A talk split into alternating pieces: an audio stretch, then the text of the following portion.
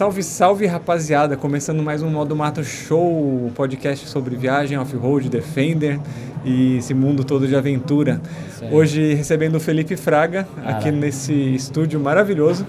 E aí, pessoal, obrigado pelo convite, cara, uma honra enorme. Você sabe, já falei para você aqui é, que eu adoro o Modo Mato Show, acho muito legal, eu ouço direto. Ouvia muito no carro, aí parou um pouco no, no Spotify, né? Depois voltou. É, não é que ele parou no Spotify, ele parou, parou, porque tá, os últimos meses foram Ah, bem entendi. corridos, aí não tava publicando. Boa. Mas agora a ideia é voltar, eu tô bastante, gravando bastante conteúdo aqui. A gente tá no 13º encontro da Land Rover Brasil, é, aqui em Foz do Iguaçu tá sendo. E aqui é o stand da Gris. A Gris, aqui ó, dos meus amigos Eduardo e Danilo, que eles estão lançando a empresa aqui, né? Sim. Você conheceu os produtos Sim, deles. vi o né? stand aqui, bem legal. E eu acho que empreender nessa. Empreender no Brasil é um mega desafio e empreender nessa área é, é muito legal, porque é, você vê como o lance começa é, através da paixão pelo carro. E aí a gente fala, putz, é tão legal, é tão apaixonante o negócio do carro que eu preciso arrumar uma coisa para eu trabalhar, trabalhar com com, ele. é, é. E me dá, me dá esse prazer, eu acho muito legal. Então, Você é muito suspeito Mega de falar isso, mas Mega a gente já vai entrar. Só queria comentar um pouquinho sobre os- os- as coisas da Gris, Lógico. né? É, como você disse, veio de uma paixão, né? Tanto o Eduardo quanto o Danilo, eles têm Defender. E a ideia surgiu daí. Eles se encontraram e aí surgiu essa ideia de fazer. O Danilo já trabalhava com aço inoxidável, então ele tinha muita Ah, tá. expertise O nesse, nessa área. vem daí. É, e o Eduardo já morou num carro bastante tempo, tal, então ele sabia da necessidade. Então juntou O útil com o útil agradável. agradável.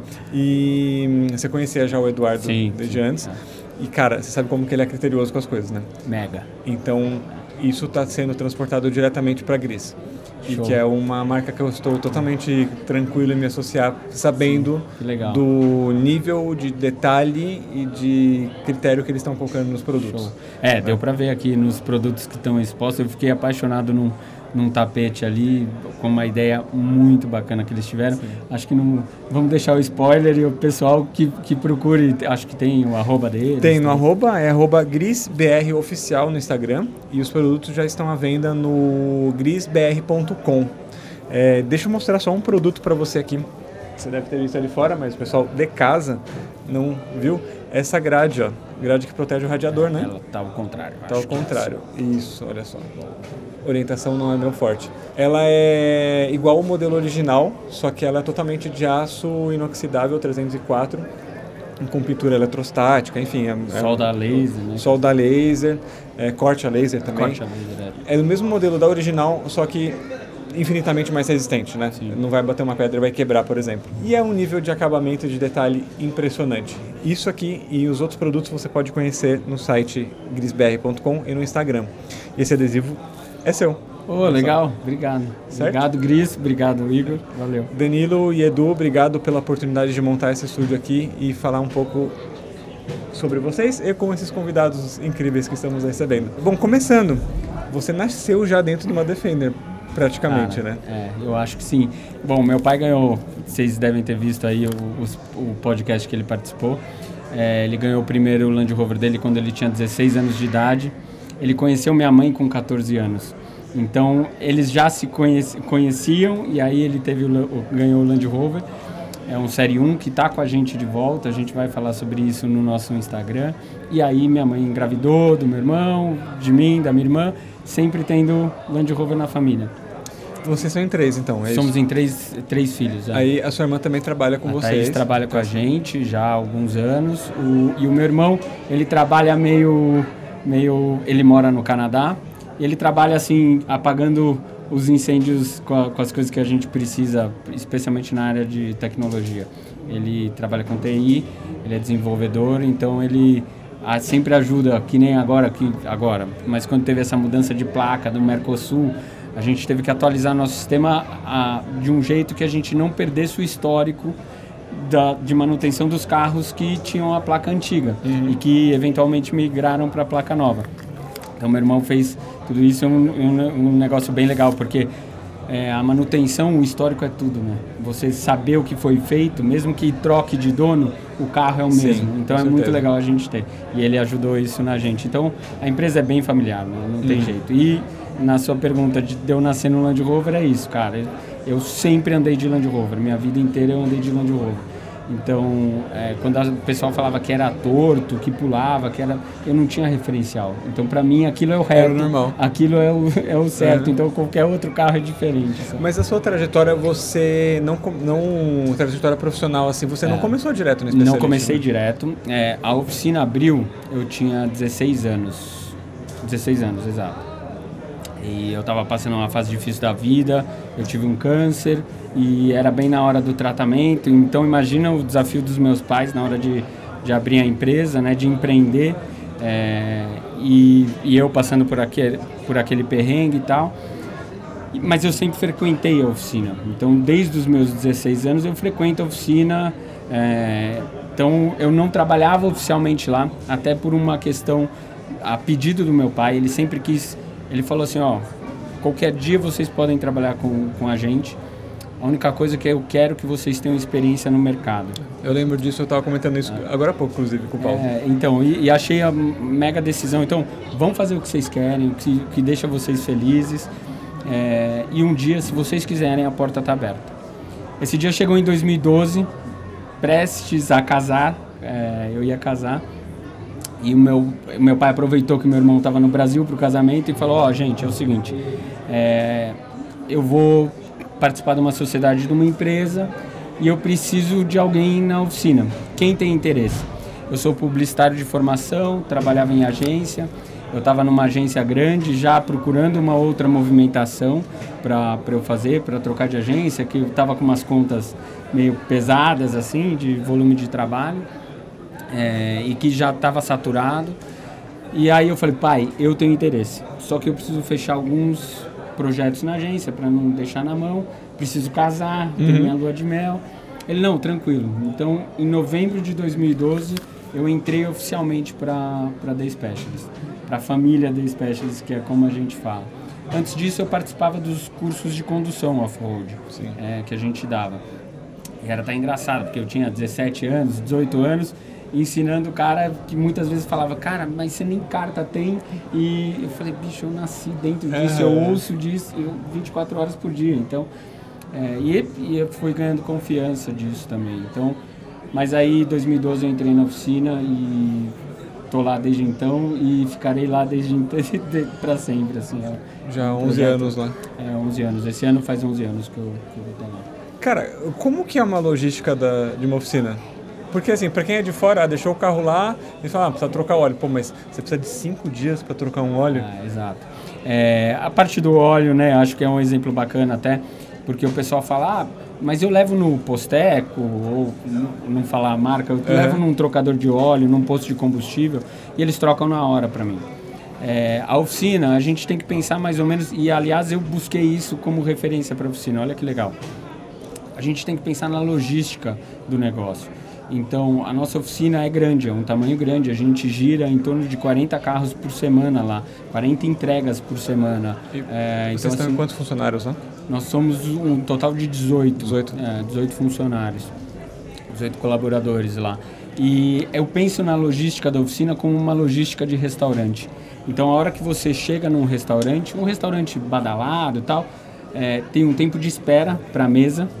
Aí você senta, você faz o pedido do, do aperitivo, do couvert tal. Aí você faz o seu pedido do prato principal, aí você faz o pedido da sobremesa. Isso tudo tem, tem tempos de preparo diferentes.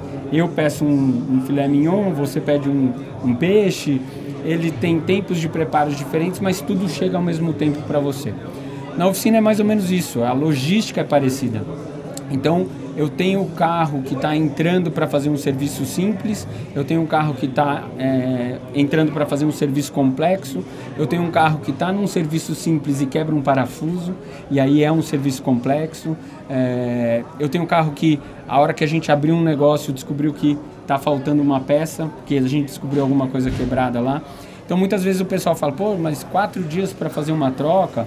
Não, cara, não são quatro dias para fazer uma troca é, é para respeitar essa logística da oficina, para esse giro funcionar corretamente. Uhum.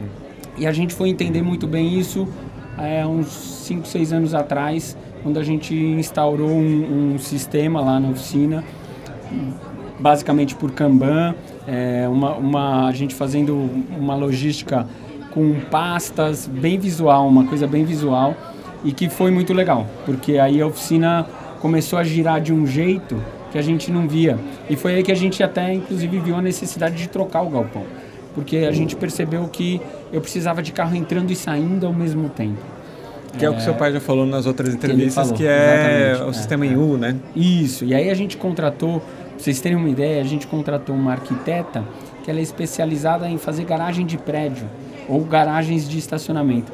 Por quê? Porque a gente queria otimizar as vagas o máximo possível e para ter as vagas de, de serviço ali e girar, girar uhum. os carros.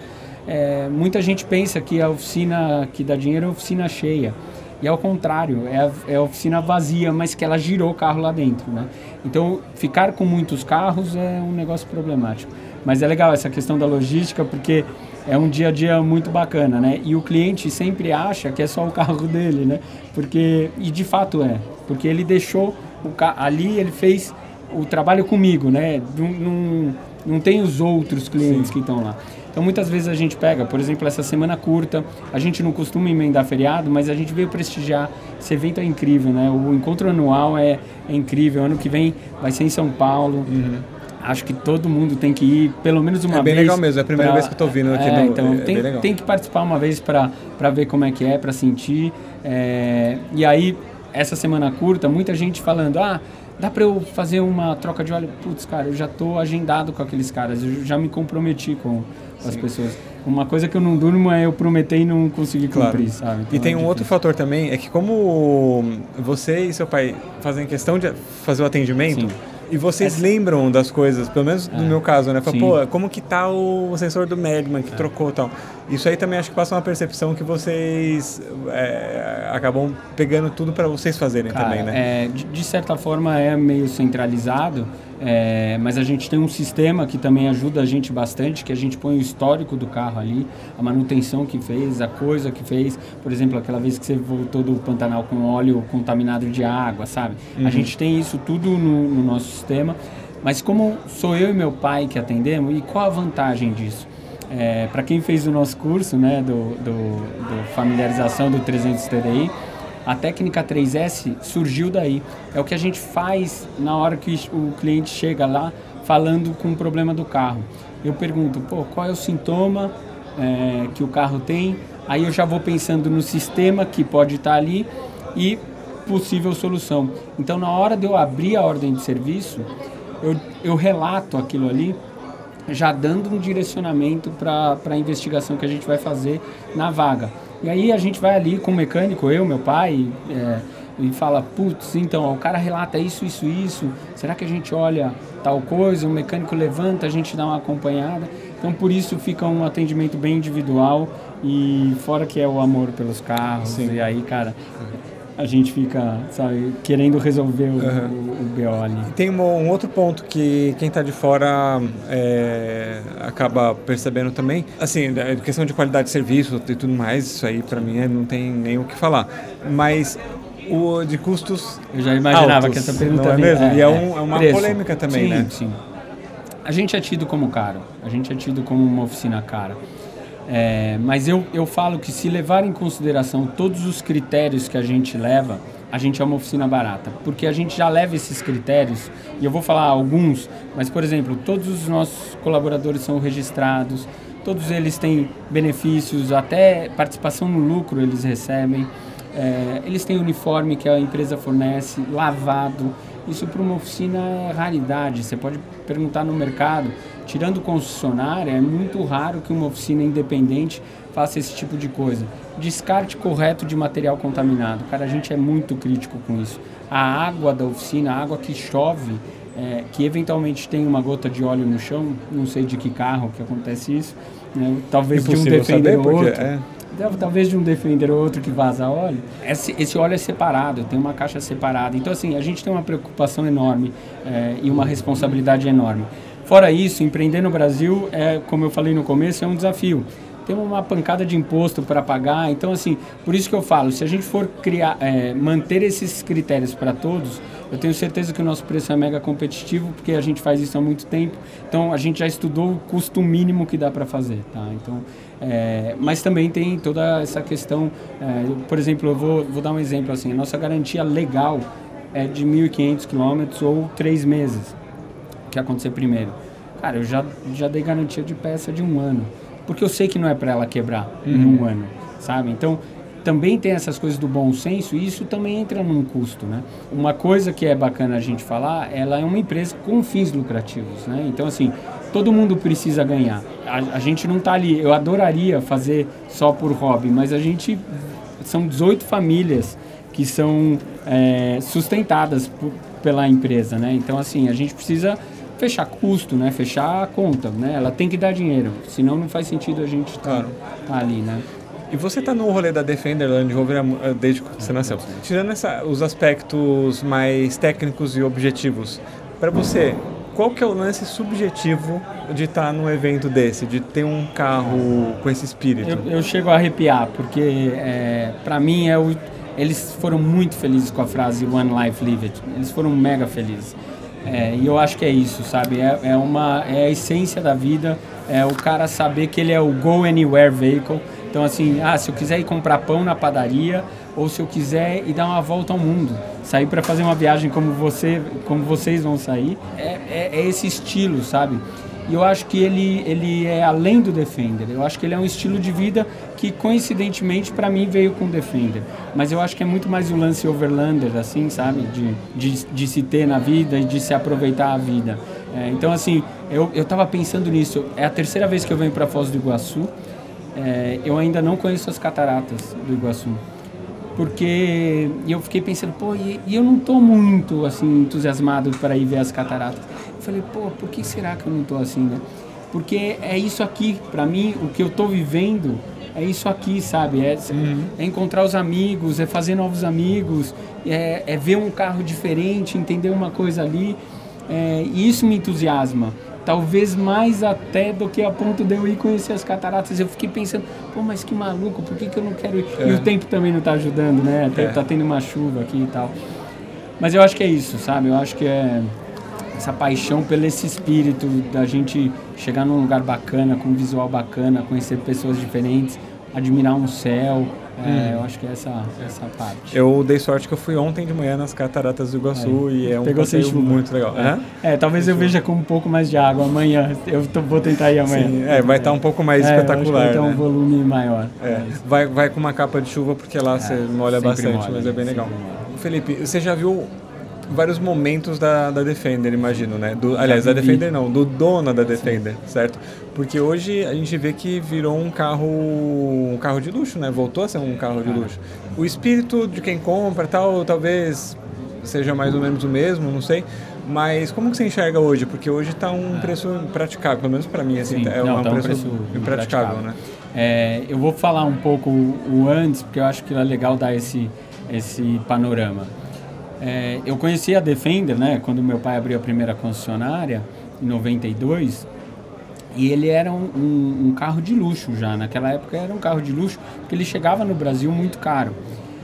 Mas ele não tinha concorrentes é, de valor é, que entregava tanto quanto ele entregava.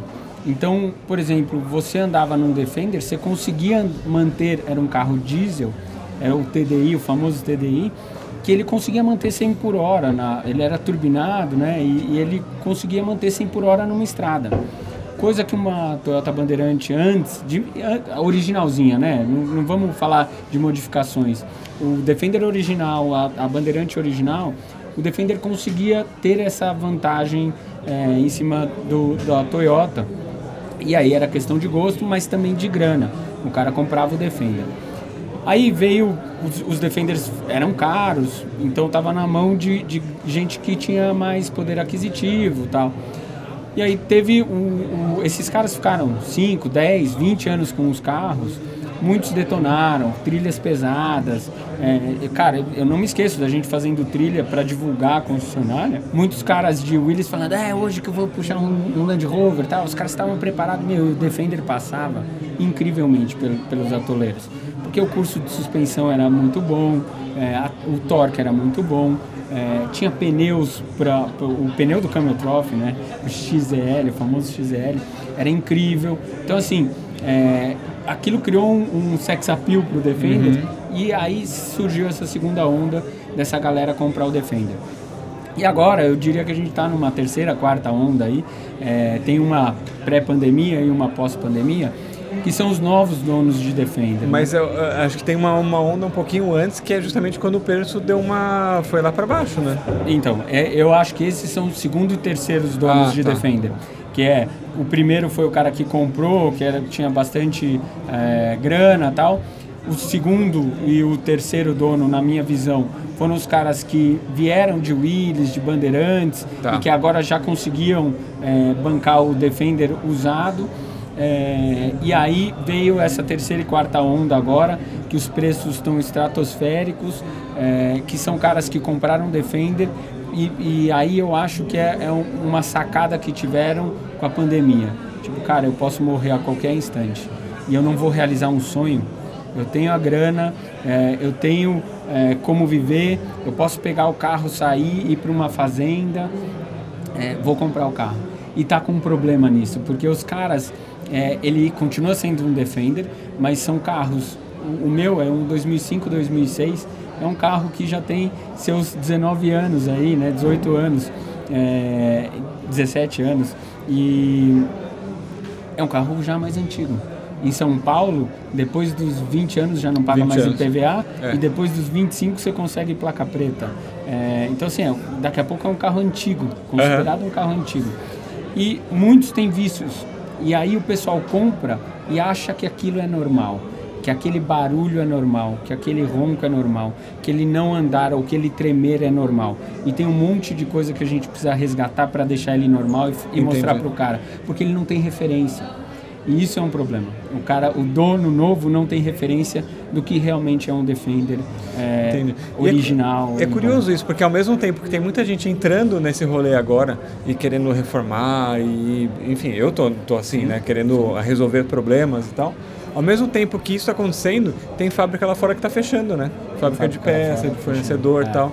É uma. É, sei, é, é, é, um contrassenso, né? É, um contrassenso. é ao mesmo tempo que o pessoal da Gris, por exemplo, está lançando coisa nova, tá sendo E vai agora. dar certo, vai dar certo, é? porque assim, sempre tem mercado. Eu, eu acho que o mercado do, do Defender, a gente vê essa. Como a gente está há bastante tempo, a gente vê esse ciclo e eu vejo lá dentro da oficina. Cara, meu, quando foi em 2000, meu pai é, teve uma grande sacada que ele falou: pô, para eu expandir a oficina, eu preciso me especializar nos outros carros, nos carros mais modernos. É, e não no Defender. O Defender tem 10 mil, 12 mil, não sabe o número certo no Brasil. Discovery 4 vendeu em um ano 10 mil carros. Então, pensando como negócio, que a oficina tem que gerar dinheiro, é, especializamos nas outras marcas. Mas a gente atende Defender. Hoje o Defender voltou a ser nosso carro-chefe. Outros modelos, né? É que vocês atendem só Land Rover. Só Land Rover, é. exato. Mas é, o Defender voltou a ser nosso carro-chefe. Da, da, gente atender muito Defender. É, então, assim, é, por conta desses ciclos que, que vão acontecendo. Mas a gente atende todos os modelos da, da Land Rover. E por que, que eu acho que Gris e outros players do mercado pelo menos no Brasil, vão dar certo, cara, porque é um lego de gente grande isso aqui. E cada um tem uma área para uma necessidade e acha legal uma coisa e eles quebram. Os carros uhum. quebram, os carros já estão antigos, já estão rodados e isso acontece. Então você consegue ir Sim. mantendo o carro. é um, ca é um carro que aceita muita adaptação e, e gambiarra, né? Aceita, cara. Então, aceita, cara, acho que é impossível você ver um carro parecido com o é, outro. Não, não tipo... vê. A gente aqui tem bastante carro, né? Hum. Você anda, você não vê um Defender igual ao outro. Eu acho isso muito legal.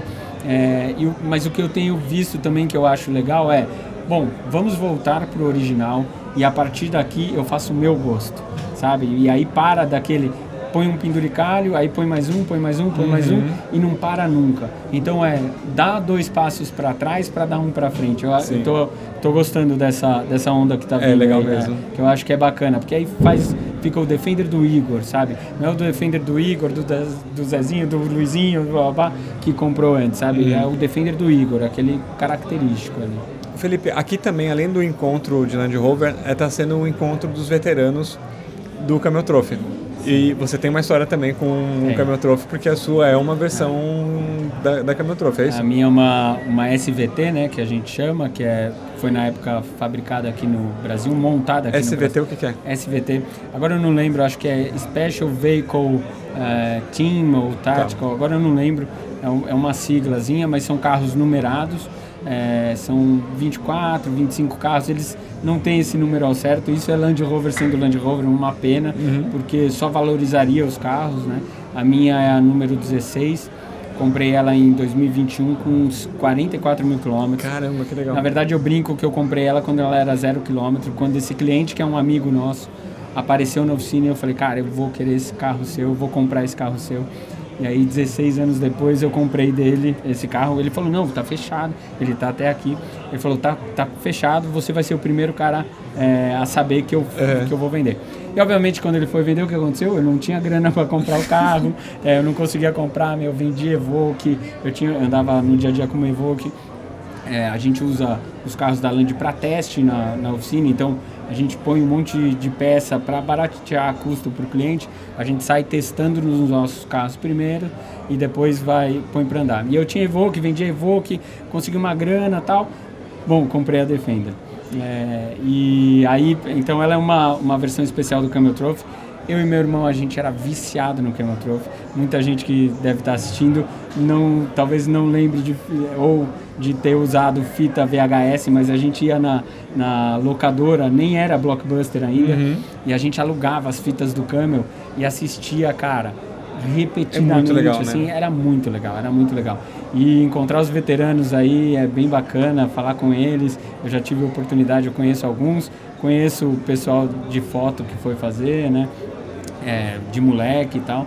E é muito legal. O Camel Trophy é, é um, é um vício, assim, eu acho Que muito bacana. eu também acho demais, Ah, cara. ah. Acho Tirando demais. a parte do Camel, né, do cigarro, que eu, É, eu não curto, mas é, na época fazia sentido, né? É. exato, exato. Quer dizer, nunca Mas fez é- sentido, mas na época era é, comum, né? Não, era comum, exato. Mas é, a ideia era muito bacana, assim, eu gostava muito. Até hoje eu vejo no YouTube, ah, tô, vou lá e ponho algum pra ver. Sim, é, recentemente é, eu vi inclusive um que eles fizeram, acho que na Malásia. Na Malásia Eles re- refizeram, né? Foi muito legal. Muito louco, né? Porque eram muitos carros, os caras com, perrengue pra caramba e os caras fazendo fizeram. assim, É, muito legal, é uma boa indicação aí. É uma boa indicação. Eu não achei um traduzido em inglês, eu achei Não, mas só. tem. Eu achei só talvez em malaio, não, Não, sei. tem, tem. O que eu assisti Tem? tinha É? legenda. Boa, boa. Tinha legenda. procurar. É bacana. Eu, eu só vi então, né? Não entendi nada que os caras falavam, mas eu assisti. É longo, né? Ele é, É. longo.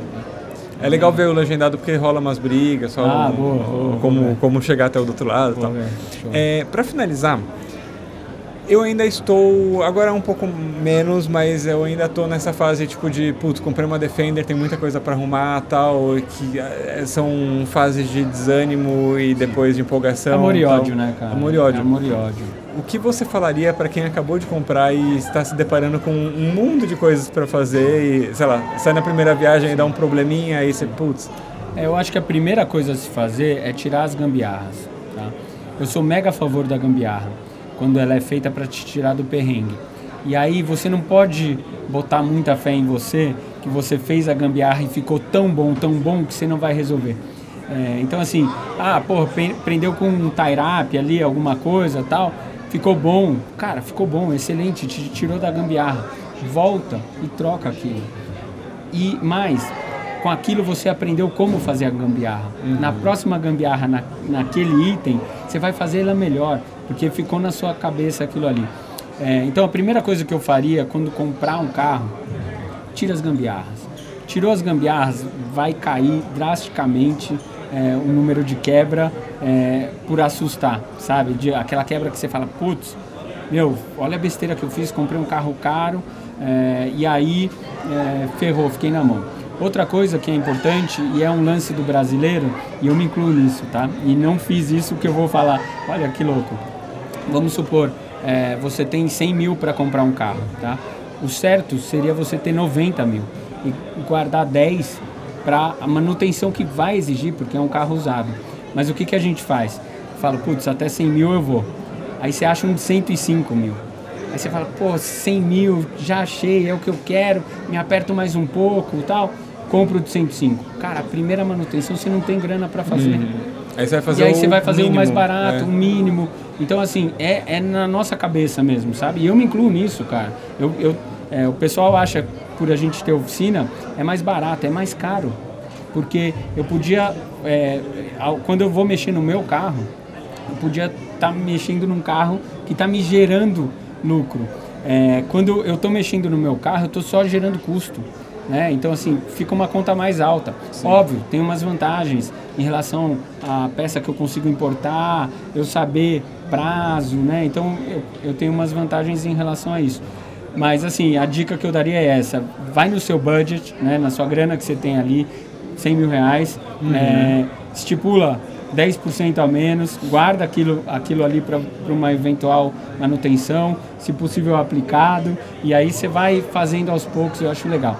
Tira as gambiarras, tirando gambiarra, legal. o carro tem uma sobrevida incrível, assim. Boas dicas. Vai bem, vai bem.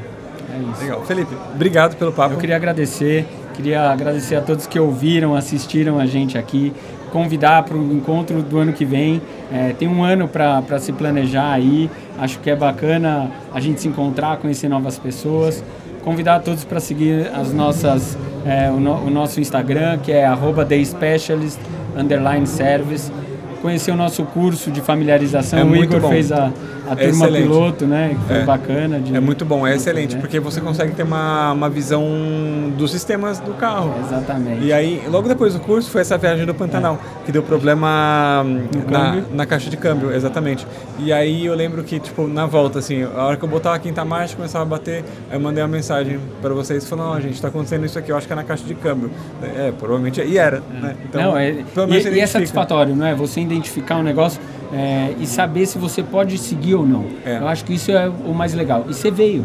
Você veio em quarta. Eu em quarta. Mas você veio. A né? Castelo Branco inteira em quarta, mas eu ok, imagino, faz parte. Né? Então, é isso. Eu acho que é, a gente sabendo, você consegue preservar o carro também. Porque é, você consegue tocar de uma forma segura. Ou então, cara, tem hora que para guincho, é, é pensar em segurança, sabe? Uhum. Pensar em segurança.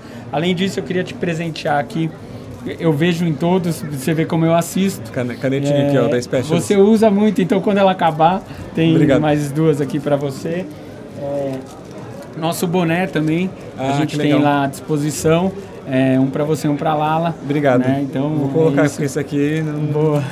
não show. Tá é, e agradecer todo, todo mundo que é, nosso cliente, nossos amigos. A gente está lá na oficina. Esse ano ela faz 25 anos. A gente está muito feliz. É uma empresa saudável, é, gerando bastante é, conteúdo para esse mundo. Eu acho muito legal. Passa lá para tomar um café com a gente, conhecer a oficina. É, vamos, vamos é viajar, vamos aproveitar. Os Defenders estão aí para isso, né? Vamos, vamos é viver, cara. Que é, que eu é acho que é o importante. É, é, isso, aí. aí. E o Instagram deles, além de mostrar as fotos do dia a dia, vocês produzem um conteúdo Sim, pensando para lá, né? É, então é, é bacana. Até preciso fazer uma selfie daqui a pouco aqui para postar. Com certeza, vamos fazer. Legal. Valeu. Gente, Obrigado por ter assistido. Se você não é inscrito no Modo Mato, te convido a se inscrever aqui, porque além dos podcasts tem vídeos de viagem também. Se você está só ouvindo isso no Spotify ou no, em outro tocador de áudio aí, é, dá uma olhada lá no YouTube. E é isso aí, Felipe. Valeu, obrigado. obrigado. Valeu, Igor. Obrigadão. Tchau, tchau.